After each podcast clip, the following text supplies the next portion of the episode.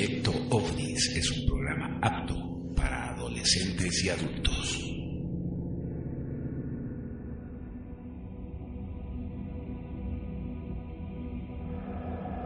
Puerta de Venus Producciones. Asociación Universal Virgen de la Vega. Movimiento Veganista Emergente. Círculus Dominicanis Bolivia. Con el auspicio del editorial de la Casa de Tarsis. Presenta. Alienología. Alienología. Gnosis primordial. Gnosis primordial. Realidades alternativas. Realidades alternativas. Parapsicología. Parapsicología. Conspiraciones. Conspiraciones. Esoterismo. Esoterismo. Revisionismo histórico. Magia. Magia. Sabiduría hiperbórea. Ocultismo. Ocultismo. Metafísica. Metafísica. Misterios ancestrales. Misterios ancestrales. Ufología. Ufología. Y mucho más. En Proyecto OVNIS Radio.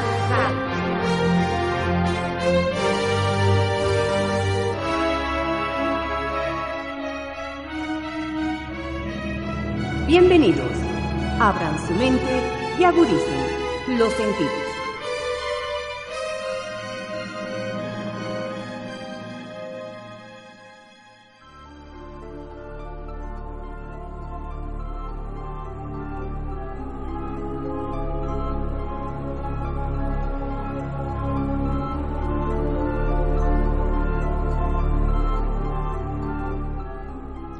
Saludos. Sean bienvenidos a esta primera emisión de Proyecto OVNIS Radio. Les habla Gabur Canon Michel y a partir de la fecha estaré acompañándolos a lo largo de las sucesivas transmisiones del programa, presentando los diversos sectores que les ofreceremos.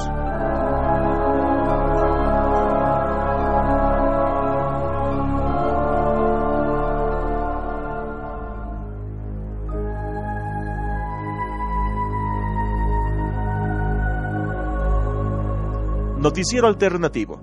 Se trata del primer sector del programa en el cual les brindaremos noticias a los que los medios convencionales no dan cobertura. Cada semana les propondremos titulares alternativos del acontecer informativo nacional y mundial, exponiendo un enfoque sin censuras ni tapasignos. A continuación, les presentamos el avance informativo.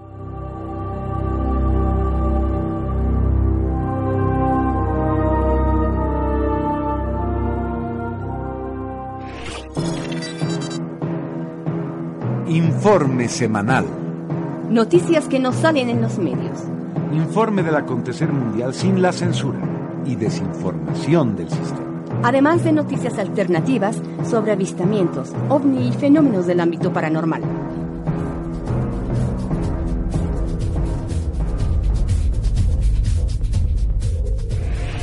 Saludos, soy Pablo Santa Cruz de la Vega. Y yo soy Rita Martínez con las noticias más importantes de esta semana.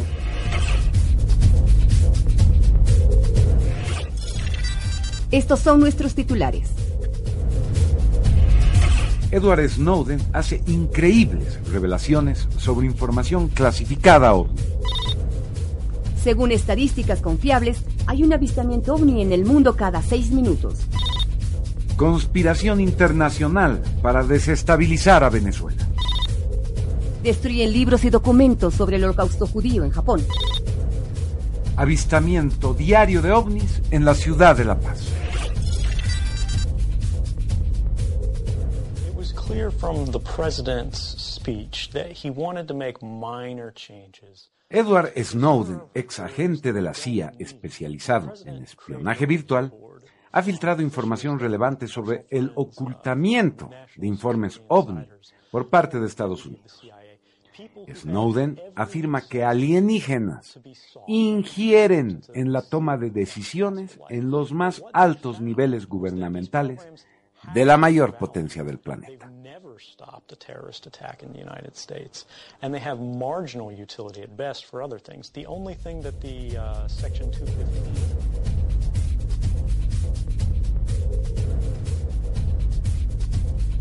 UFO in China's skies forced Zhaoshan Airport to stop operations on July 7th.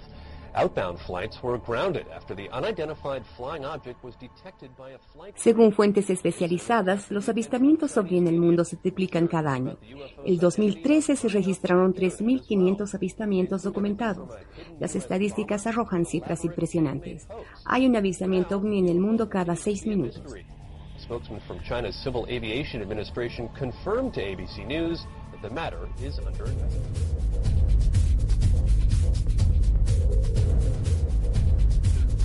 el Cono Sur y el golpe de Estado con Salvador Allende en el 73, también lo van a intentar hacer en ese momento con Venezuela, recordando que Chile es país productor de cobre a nivel mundial. Y... En otro ámbito de la información, círculos panamericanistas alertan sobre la conspiración internacional que estaría provocando el enfrentamiento y la división en Venezuela. Según estos círculos, los líderes tanto de la izquierda oficialista como la derecha opositora de ese país estarían influenciados por alas tácticas y políticas de la sinarquía internacional que alientan tal enfrentamiento, intentando abrir otro foco de conflicto en el planeta y una puerta a la injerencia directa, la intervención y consolidación de bases militares de la ONU en el continente, para así poder ejercer presión sobre otras naciones americanas que intentan liberarse de la influencia de la globalización social, política y económica del sistema. La izquierda y la derecha serían dos caras de una misma moneda, usadas hábilmente para polarizar a las bases y asegurar el control del aparato del Estado. En este sentido, no importa quién gobierne, tanto la izquierda como la derecha sirven al mismo amo inconscientemente, el sistema o la sinarquía mundial. El tema de que Estados Unidos esté intentando hacer todo ese boicot a, Venezuela, lo que tiene que hacer Venezuela también es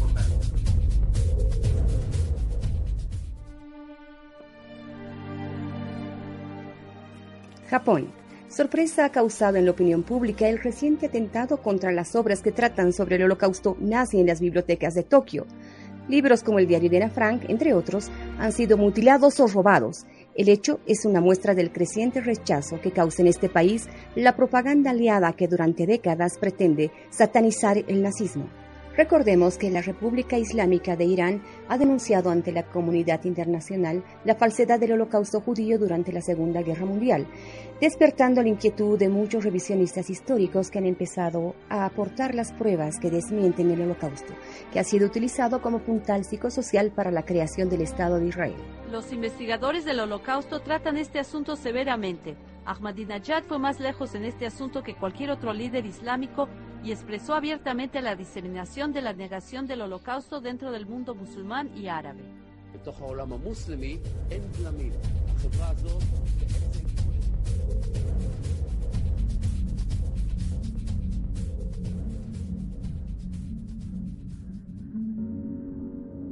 Para terminar este reportaje semanal de nuestro noticiero alternativo, hemos reservado una noticia sensacional. Después de nueve meses de presentaciones del proyecto OVNIS en la ciudad de La Paz, se ha llegado a establecer el creciente interés de la ciudadanía en general sobre el acontecer del fenómeno OVNI, no solo en Bolivia, sino en el mundo entero. Según los investigadores que llevan adelante dicho proyecto de difusión, se ha verificado un avistamiento diario en la ciudad de La Paz, así como zonas de avistamiento frecuente. En este sentido, se recomienda el exhaustivo seguimiento de los cielos por parte de todos los interesados en ser testigos de tales encuentros cercanos.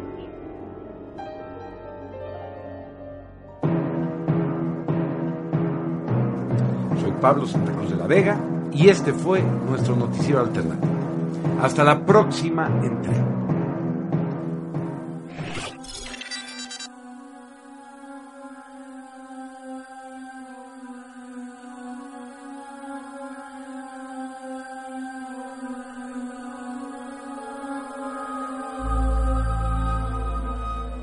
El revisionismo histórico es uno de los puntales de nuestra propuesta.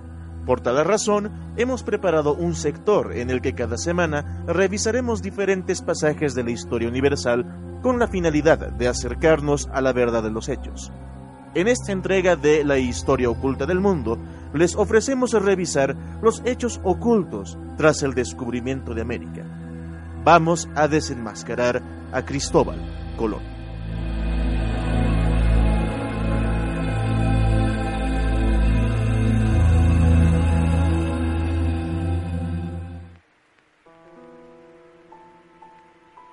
La historia oculta del mundo.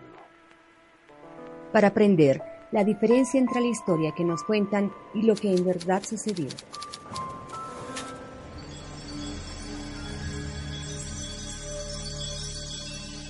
El pretendido descubrimiento de América.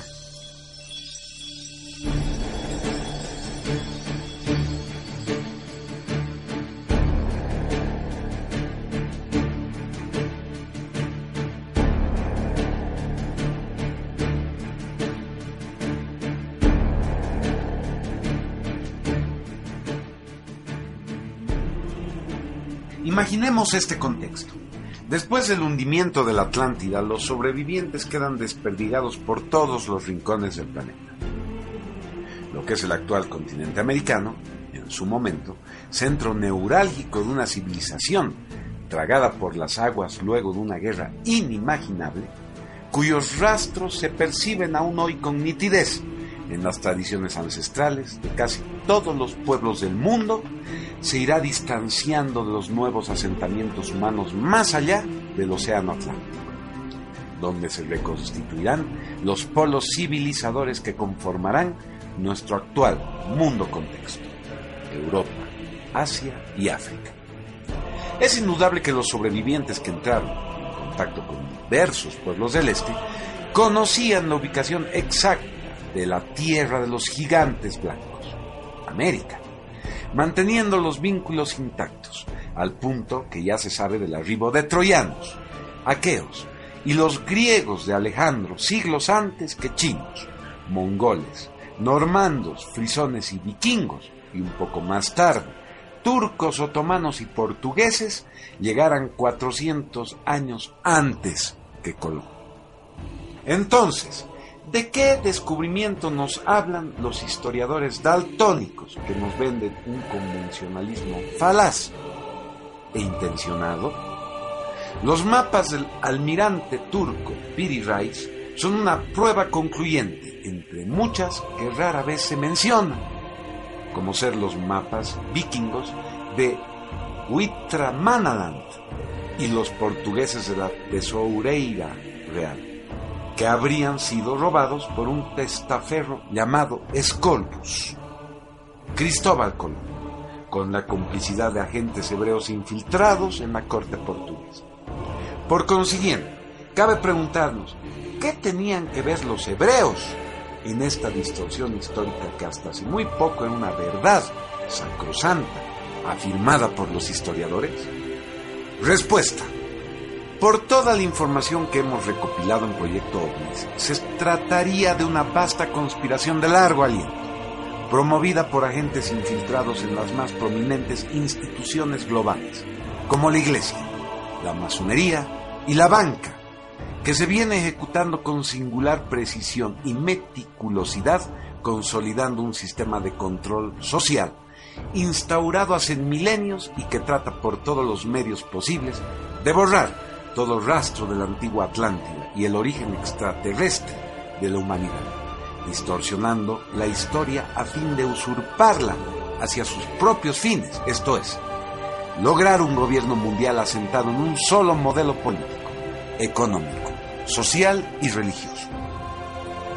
Los historiadores de colegios y universidades que han sufrido el lavado de cerebro por parte de dichos agentes del sistema, entre los que se cuentan curas, rabinos, masones, políticos de izquierdas y derechas, no tienen idea de que Cristóbal Colón era un prominente talmudista de origen hebreo que ostentaba 72 nombres utilizados dependiendo el contexto y el país en que se encontraba, tales como Escolbus, Escolum, Escolum, Colum, Columbus, Colón, etc.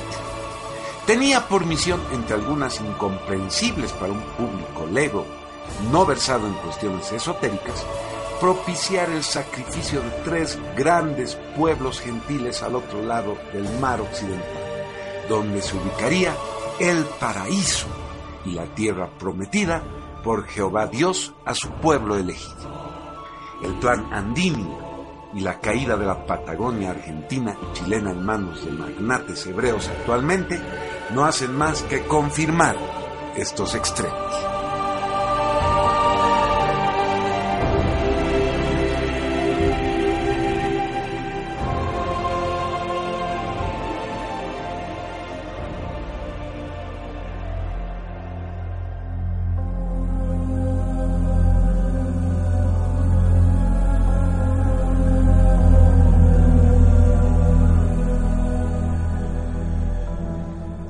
Revelaciones del fin de la historia es un sector dedicado a revisar a los hechos culturales a la luz de la sabiduría hiperbórea, desentrañando los misterios más esenciales de la existencia humana y divina.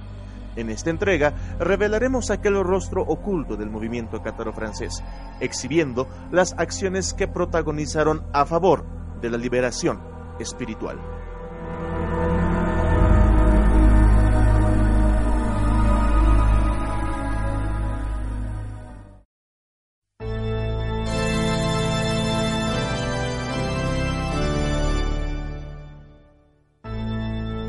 Revelaciones del fin de la historia.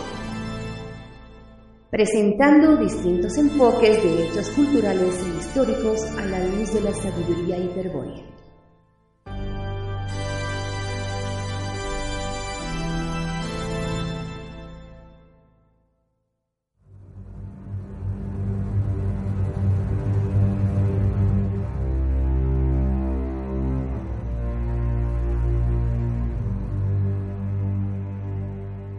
La epopeya cátara fue, con propiedad, la que inspiró aquel vasto movimiento cultural que exaltó el romance, las gestas heroicas y caballerescas, la vida cortesana en busca de gloria y realeza, que dominaría el arte europeo en todos sus ámbitos a partir del siglo XIII hasta principios del siglo XX. Evidentemente fueron los cátaros los que introdujeron en la cultura europea de la Alta Edad Media el amor cortés y la trova, expresiones artísticas que giraban alrededor de la leyenda arturiana, y el grial, a través de trovadores que aún en la actualidad siguen despertando efervescencia mística entre los entendidos. Chetrien de Troyes y Wolfgang von Eichenbach, verdadera fuente, si vale el término, de grandes de la literatura universal que emularon el estilo y la trova Dante Alighieri, Miguel de Cervantes y Shakespeare, entre otros. Es más, la leyenda arturiana refleja la gesta cátara y es posible que haya nacido para perpetuar hechos relevantes de aquella historia en forma de mito, para evitar que se pierdan en la bruma del tiempo y de los distorsionadores.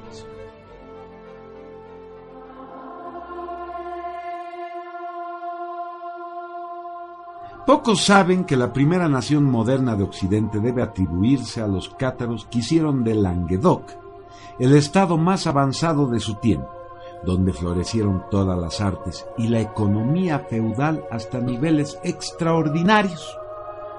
Fue con la caída del Languedoc en la sangrienta cruzada llamada contra ellos por Inocencio III y la Iglesia Católica que comenzaría el oscurantismo en Europa ardieron en la hoguera miles de personas, destruidos y confiscados por los esbirros de Roma, cientos de feudos prósperos.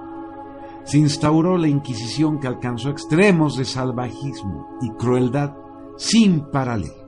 Pero, ¿cuál era la herejía que se les imputaba a los cátaros que provocó tan feroces represalias del judío cristianismo en Europa? Simple los cátaros profesaban un cristianismo puro, sin ninguna influencia simbólica hebreo monoteísta.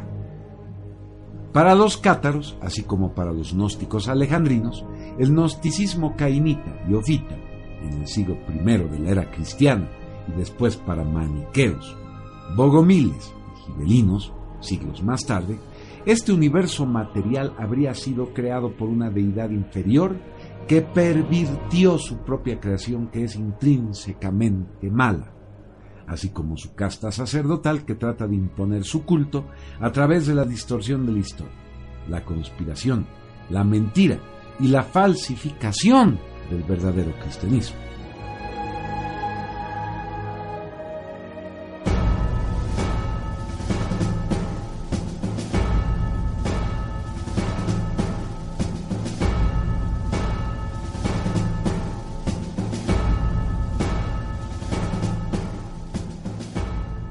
Los cátaros se oponían a todo sacerdocio o intermediación entre el hombre y la divinidad.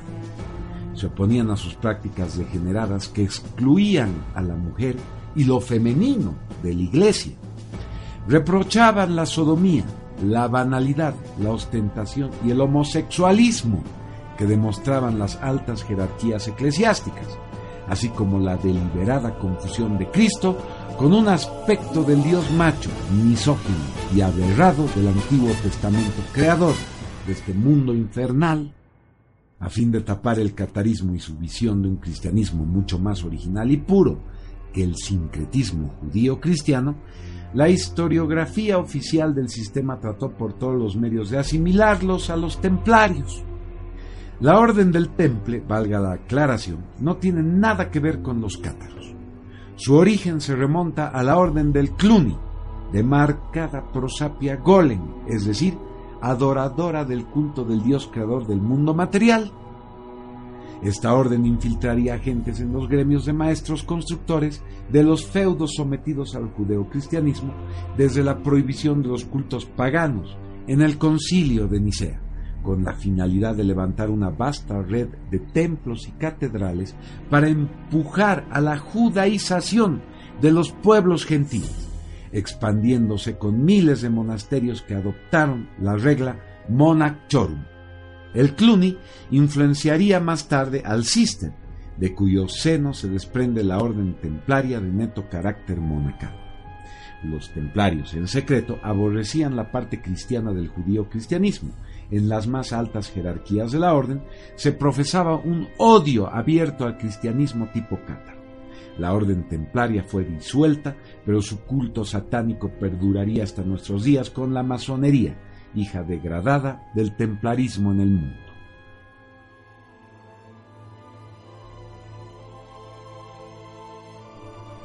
Cabe señalar a tiempo de finalizar nuestro tema del día que los cátaros estaban en posesión de una de las reliquias más valiosas, si no la más valiosa y mítica que existe. El Graal, o más conocido como Grial, una piedra de origen extraterrestre, muy codiciada por los Golem, que habrían organizado la sangrienta cruzada albigense para tratar de apoderarse de ella. Adelantamos que el Graal será nuestro tema de la semana en el siguiente programa de proyecto.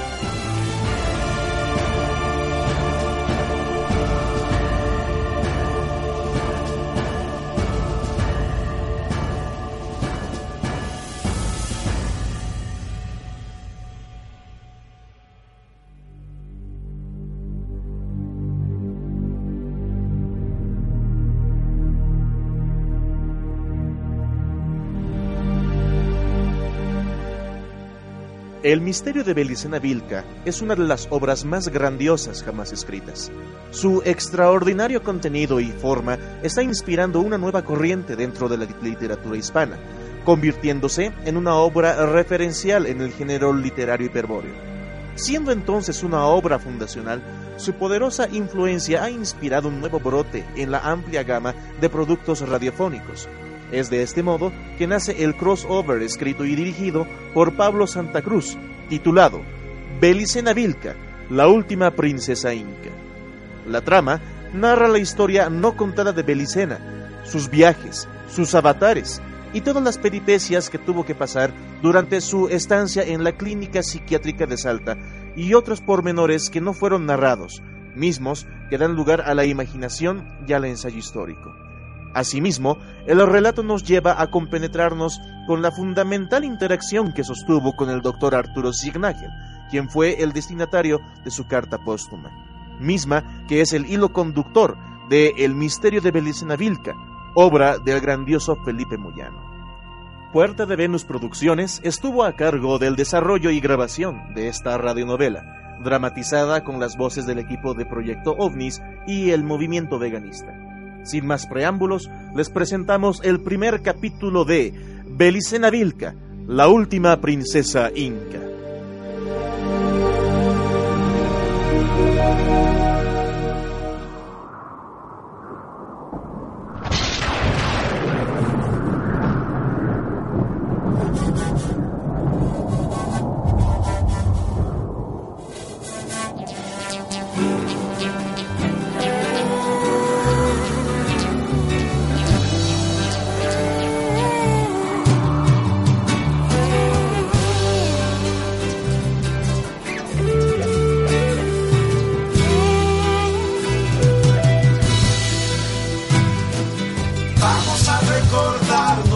Nuestro ancestro. Vamos a recordar nuestro ancestro. Vamos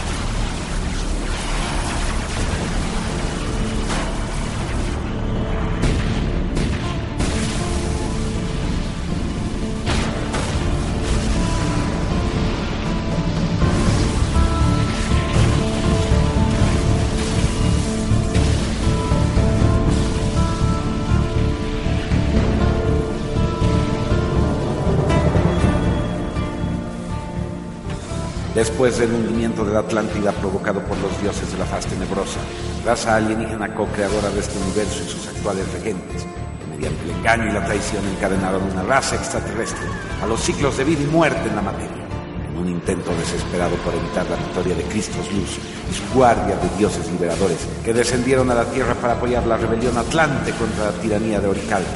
Los sobrevivientes de esta gran guerra, entre ellos el gigante Gerión, se reubicaron en nuevas tierras que no habían sido anegadas por las aguas, levantando el gran imperio de Tartesos.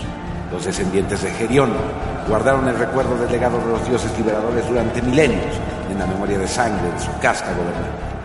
Aquel linaje de Tarsis sufriría desde entonces muchas persecuciones, sobreviviendo a varias sentencias de exterminio impuestas por los dioses de la faz tenebrosa y su casta de sacerdotes de la fraternidad blanca que buscaban borrar todo recuerdo de la gran batalla del Atlántico llegada de Cristos Luz, el origen extraterrestre del hombre y continuar con el encadenamiento espiritual de la raza hiperbórea. El linaje de Tarsis, después de muchas peripecias, llegó a América en 1546, trayendo consigo el legado de los dioses liberadores. Uno de aquellos señores casó con una princesa inca de origen vikingo y este linaje perduró en la clandestinidad, escondido en Argentina hasta la actualidad. Belisa Navilca, la última princesa inca, debe cumplir una importante misión en este ahora. Ella recibió la señal del próximo fin de la historia en un futuro próximo y el regreso de los dioses liberadores. De su misión dependerá la suerte de la batalla final que se avecina. Esta es su historia.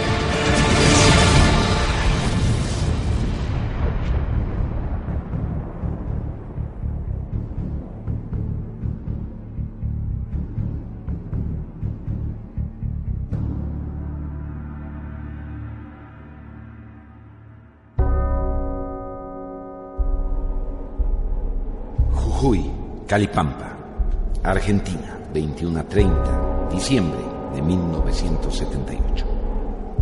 Belicena Vilca, la noble princesa Inga, se encontraba en operaciones desde mediados de abril de 1977, cuando partieron con su hijo Noyo en una peligrosísima misión encomendada a ellos por los dioses liberadores. Debían trasladar la espada sabia, un arma milenaria en la que los señores de Tarsis habían engastado la gema de Venus, una piedra extraterrestre de extraordinario poder, trabajada por los mismos dioses, acción vital para resguardar la espada y ponerla a disposición del próximo rey del Gran, aquel que despertará a los hombres dormidos para conducirlos en la batalla final.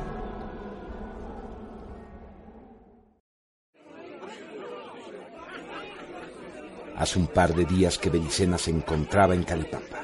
Sorbía una bebida mientras pensaba en todo lo que había tenido que pasar en año y medio de maniobras para llamar la atención de los enemigos, de la sabiduría hiperbórea.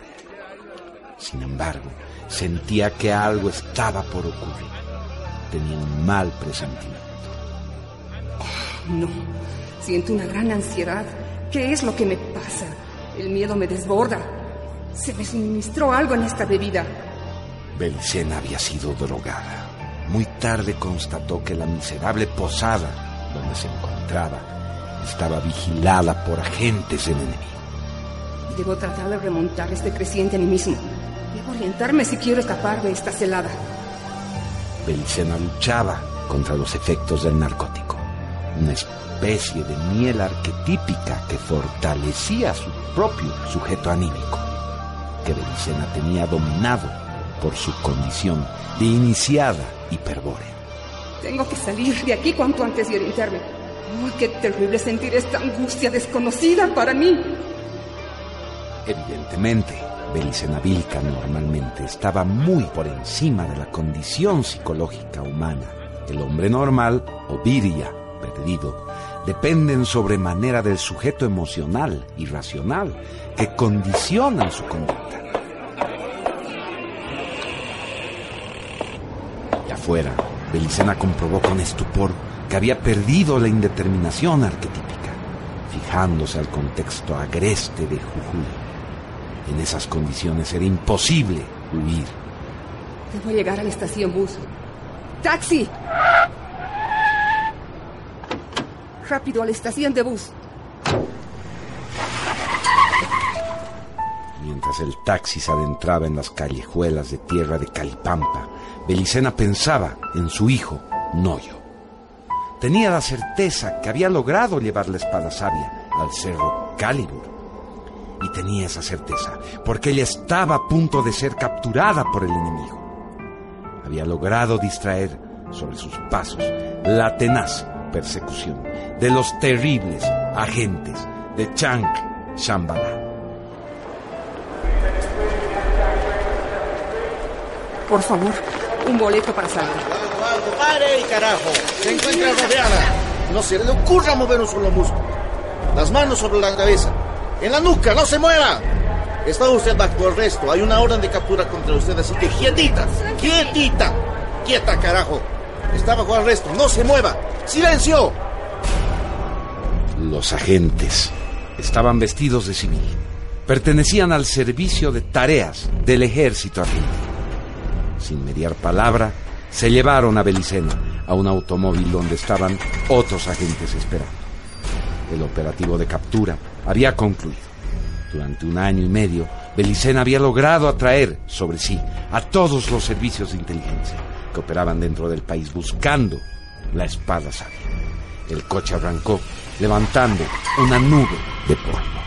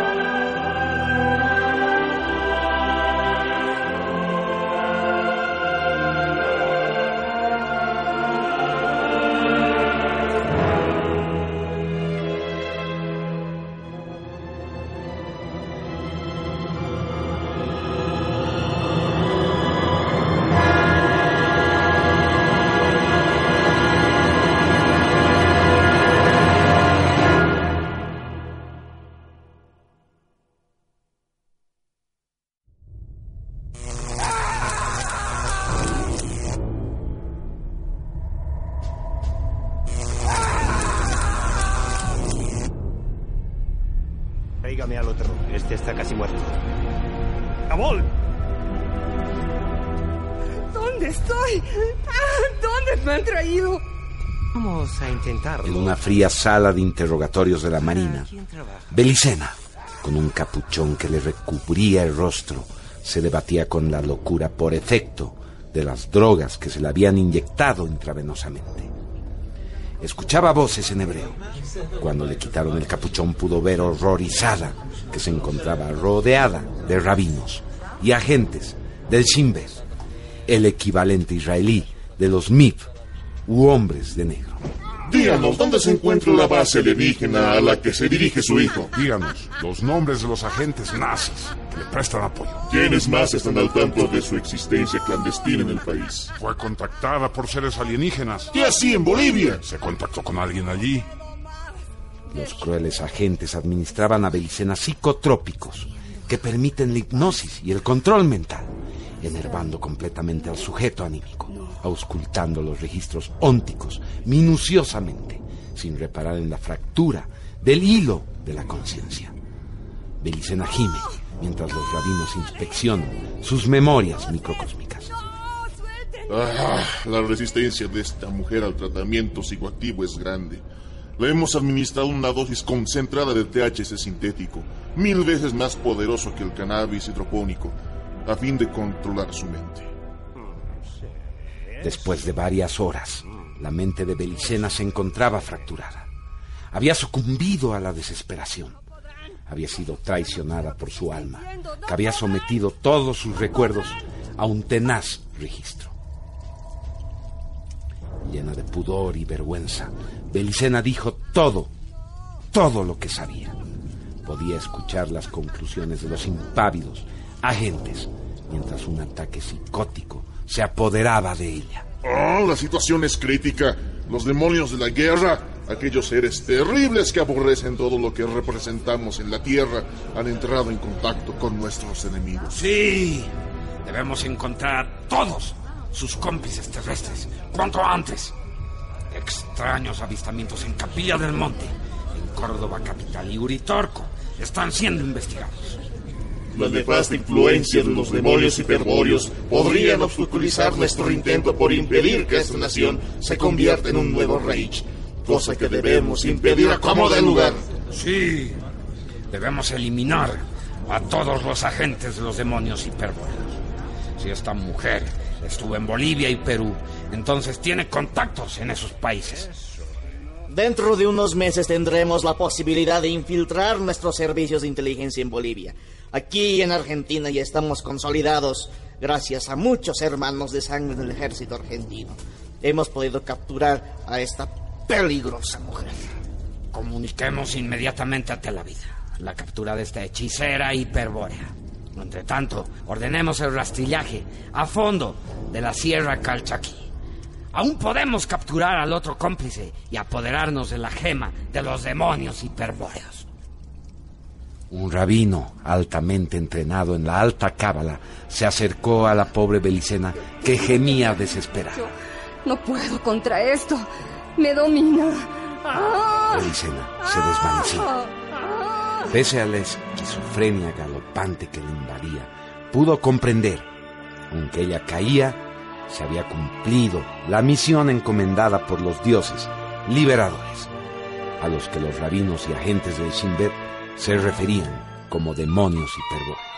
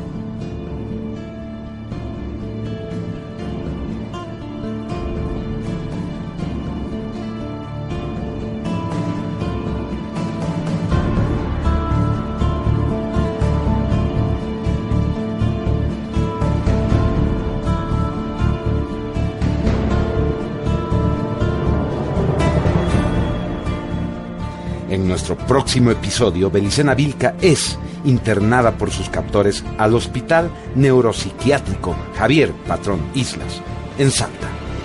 Por extraños designios de los dioses liberadores, la desahuciada Belicena se topará con un Viria dormido que porta sin saberlo la marca de los dioses eternos. Es su médico psiquiatra.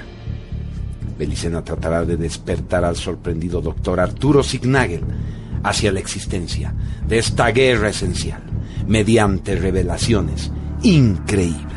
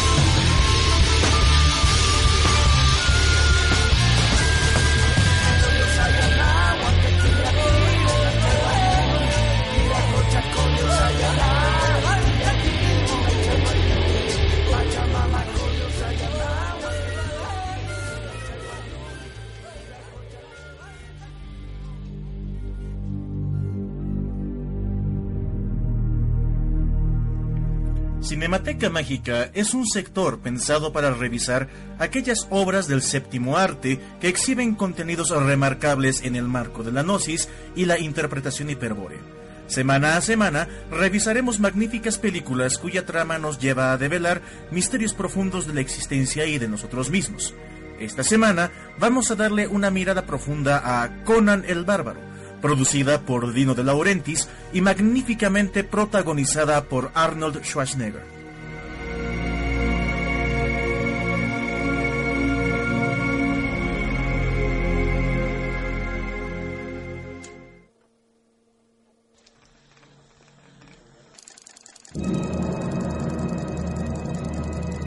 Cinemateca Mágica, la película o serie de la semana, un espacio para conocer otras realidades a través del análisis de series televisivas, alternativas y películas de culto.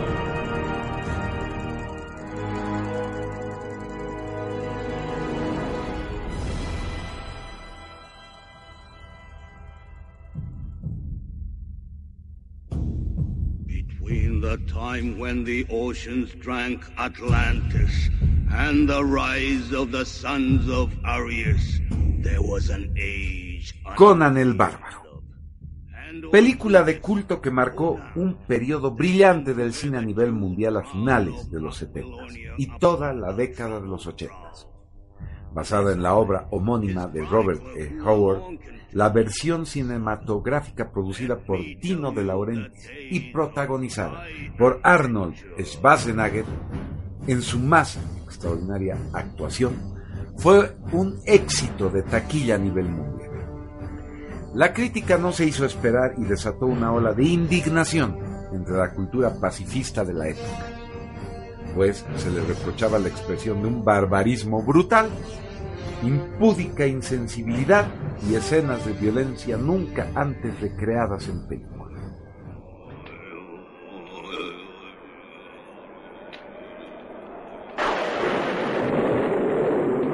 Decían que la película tiraba por el suelo dos mil años de evolución de la humanidad, puesto que era chocante para una mentalidad occidental asentada en una moral diametralmente opuesta.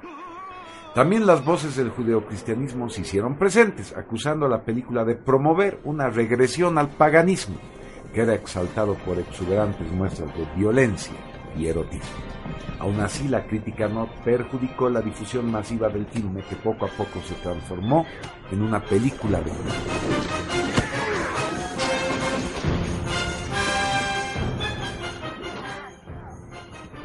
Es interesante y extraordinario que Robert E. Howard recreara un mundo ancestral y misterioso, lleno de magia y realismo fantástico.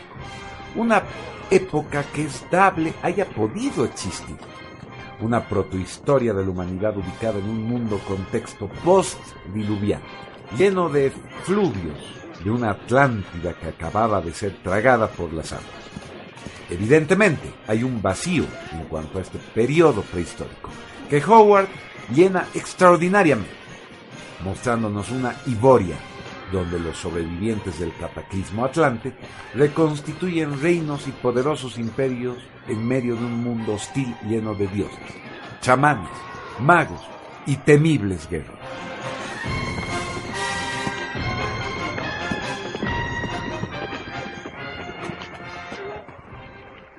I wish to speak to you now.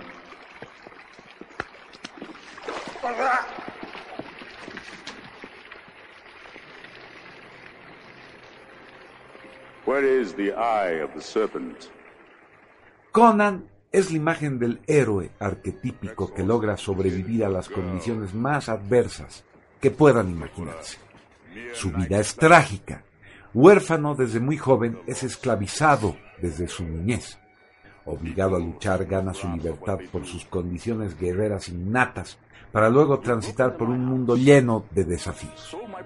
Es crucificado en el árbol de espanto por un dios traidor que busca monopolizar el culto de la humanidad. Resucitado por su amada, logra vencer a la serpiente, símbolo de ese dios traidor, ganando la inmortalidad a través de esta gesta para finalmente convertirse en rey por su propia mano. Hasta aquí es indudable que Howard se inspira en un mito mucho más antiguo y original del que luego echará mano el judío, cristianismo y otras religiones actuales. A la luz de la gnosis hiperbórea, Conan puede devolver al hombre moderno el significado del valor, de la sabiduría y la lucha, así como la necesidad de levantarse de la miseria en la que el racionalismo de Occidente lo ha sumido, para reencontrar el ideal de la liberación espiritual. Nunca antes te he implorado. No tengo voz para ello. Nadie, ni siquiera tú recordarás si fuiste bueno o mal hombre. ¿Por qué peleamos o por qué morimos? No. Lo que importa es que todos se enfrentarán a muchos. Eso es lo que importa. El valor te complace, Crom, así que concédeme un favor. Concédeme la venganza. Y si no me escuchas, al diablo contigo.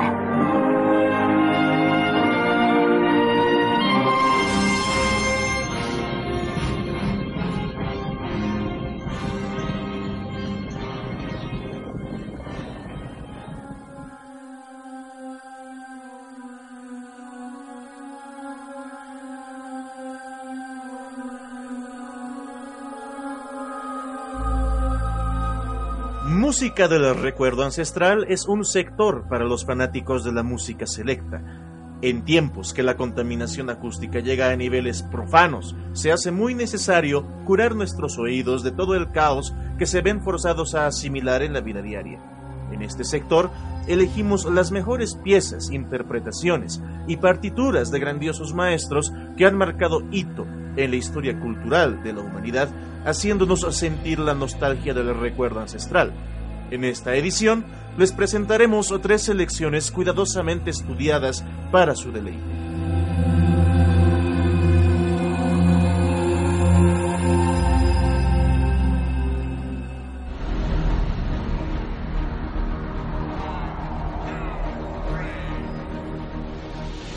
Música del recuerdo ancestral.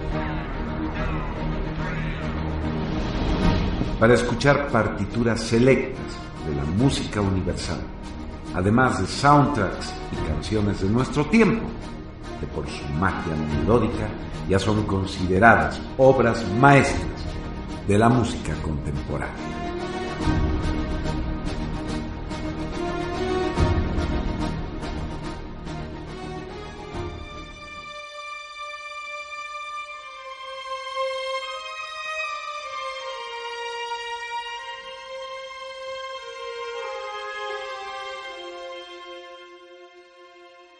Basil Poledoris es un compositor muy celebrado de soundtracks, de películas laureadas por la crítica internacional. Sin duda, su trabajo para la banda sonora de Conan el Bárbaro lo catapulta al nivel de los grandes maestros de la música clásica. Ahora escucharemos de Conan el Bárbaro, Anvil de Kron.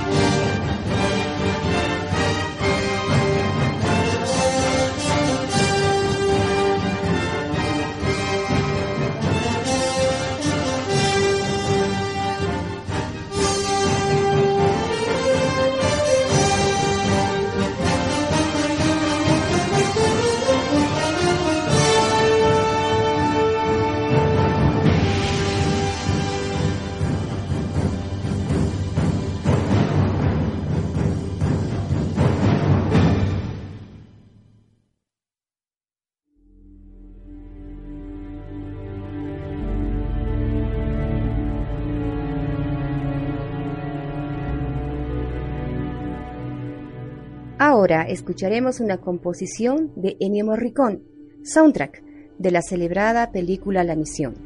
Su carga mística tiene la capacidad de cautivar al oyente y remontarlo al nostálgico recuerdo del paraíso perdido, cuando el hombre fue echado del jardín del Edén.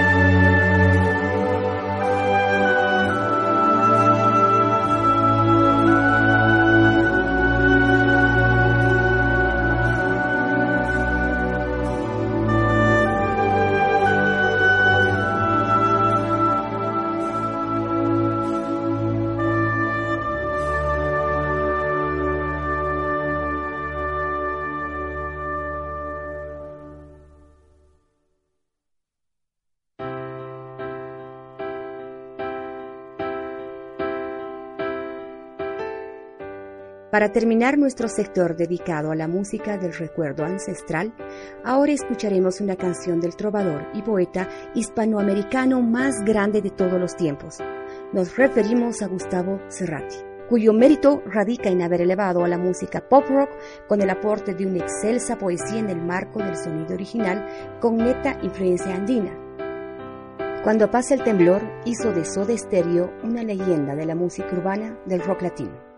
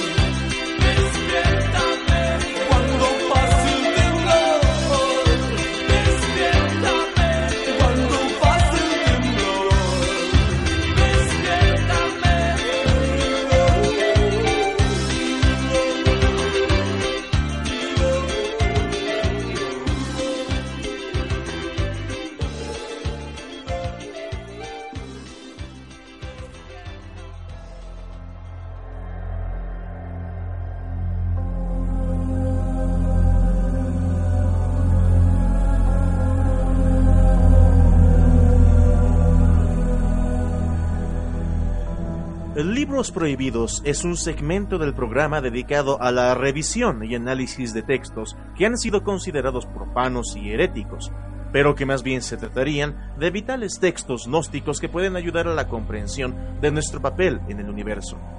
Este sector llega al programa gracias al auspicio de la editorial de la Casa de Tarsis, sello que ha enfocado todos sus esfuerzos a la difusión de libros alternativos, gnósticos y de contenido hiperbóreo. En esta ocasión vamos a presentar una enriquecedora obra escrita por José María Aragón, misma que lleva por título La religión prohibida.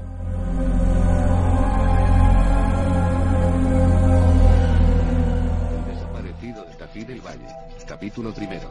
Conocí a Belicena Vilca cuando se encontraba internada en el Hospital Neuropsiquiátrico Dr. Javier Patrón Isla de la Libros prohibidos. El libro de la semana. Un sector para conocer los libros prohibidos de la editorial de la Casa de Tarsos, cuya información puede cambiar nuestra forma de ver el mundo y a nosotros mismos. Vanamente su recuperación. Como se verá más adelante, su historia fue escrita por ella misma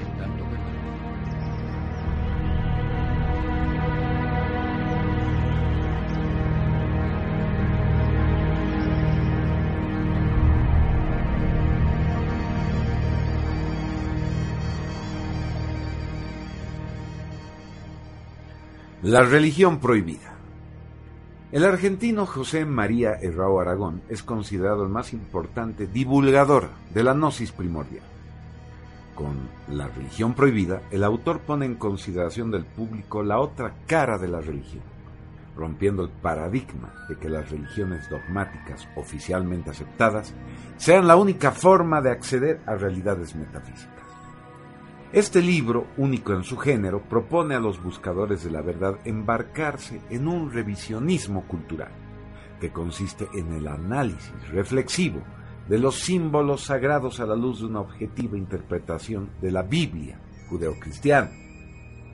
El autor considera un grave error de las religiones atribuir un valor ético-moral al símbolo sagrado, a priori de una seria consideración sobre su significado mediante un serio análisis semántico, despojado del más mínimo tinte emocional e irreflexivo, típico de los fanáticos religiosos, lo que impide acercarnos noceológicamente a su correcta comprensión.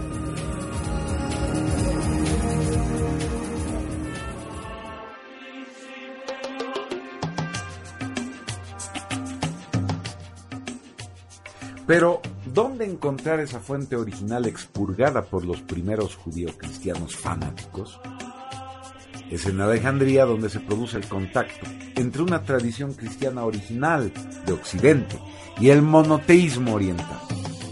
El conflicto resultante desemboca en una guerra religiosa y la destrucción de la Biblioteca de Alejandría que marcará una época de persecuciones contra los seguidores de ese cristianismo original que adquirió niveles de dramatismo sin par con la elevación del judío cristianismo a religión oficial del Imperio Romano. Entre las sectas perseguidas y exterminadas sin cuartel destacan los gnósticos caínitas, ofitas, mitraístas y maniqueos, más tarde cátaros, bogomilos y gibelinos.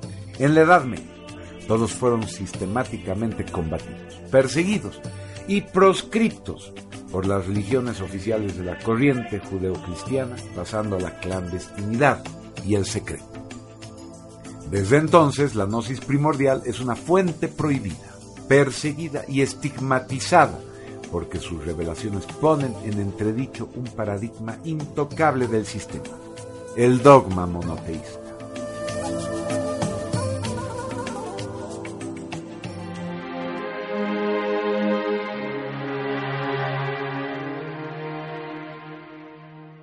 Es un libro duro pero honesto y valiente, porque nos sugiere reconsiderar nuestras creencias más íntimas. ¿Es este mundo imperfecto creado por un Dios imperfecto? ¿Somos seres espirituales prisioneros en su mundo? Y lo más importante, ¿hay alguna posibilidad de liberarnos de las ataduras de la materia?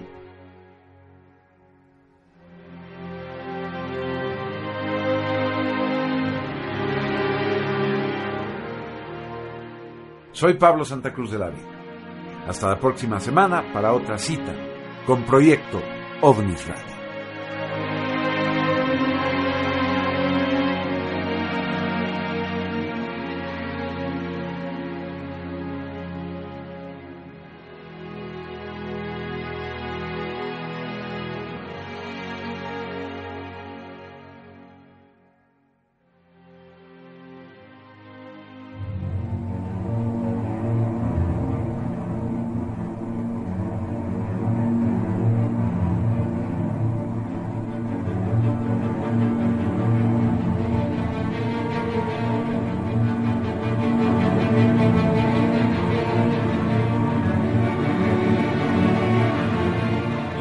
Fue la primera edición de Proyecto OVNIS Radio. Fue un verdadero placer haber llegado a todos ustedes, a sus hogares y a sus fuentes de trabajo, a todo lugar donde nos estén escuchando. Esperamos poder volver la próxima semana con un nuevo programa, un nuevo capítulo de la radionovela y nuevos contenidos para su información, para su deleite y principalmente para su orientación. Estaremos reencontrándonos en una próxima edición de Proyecto OVNIS Radio.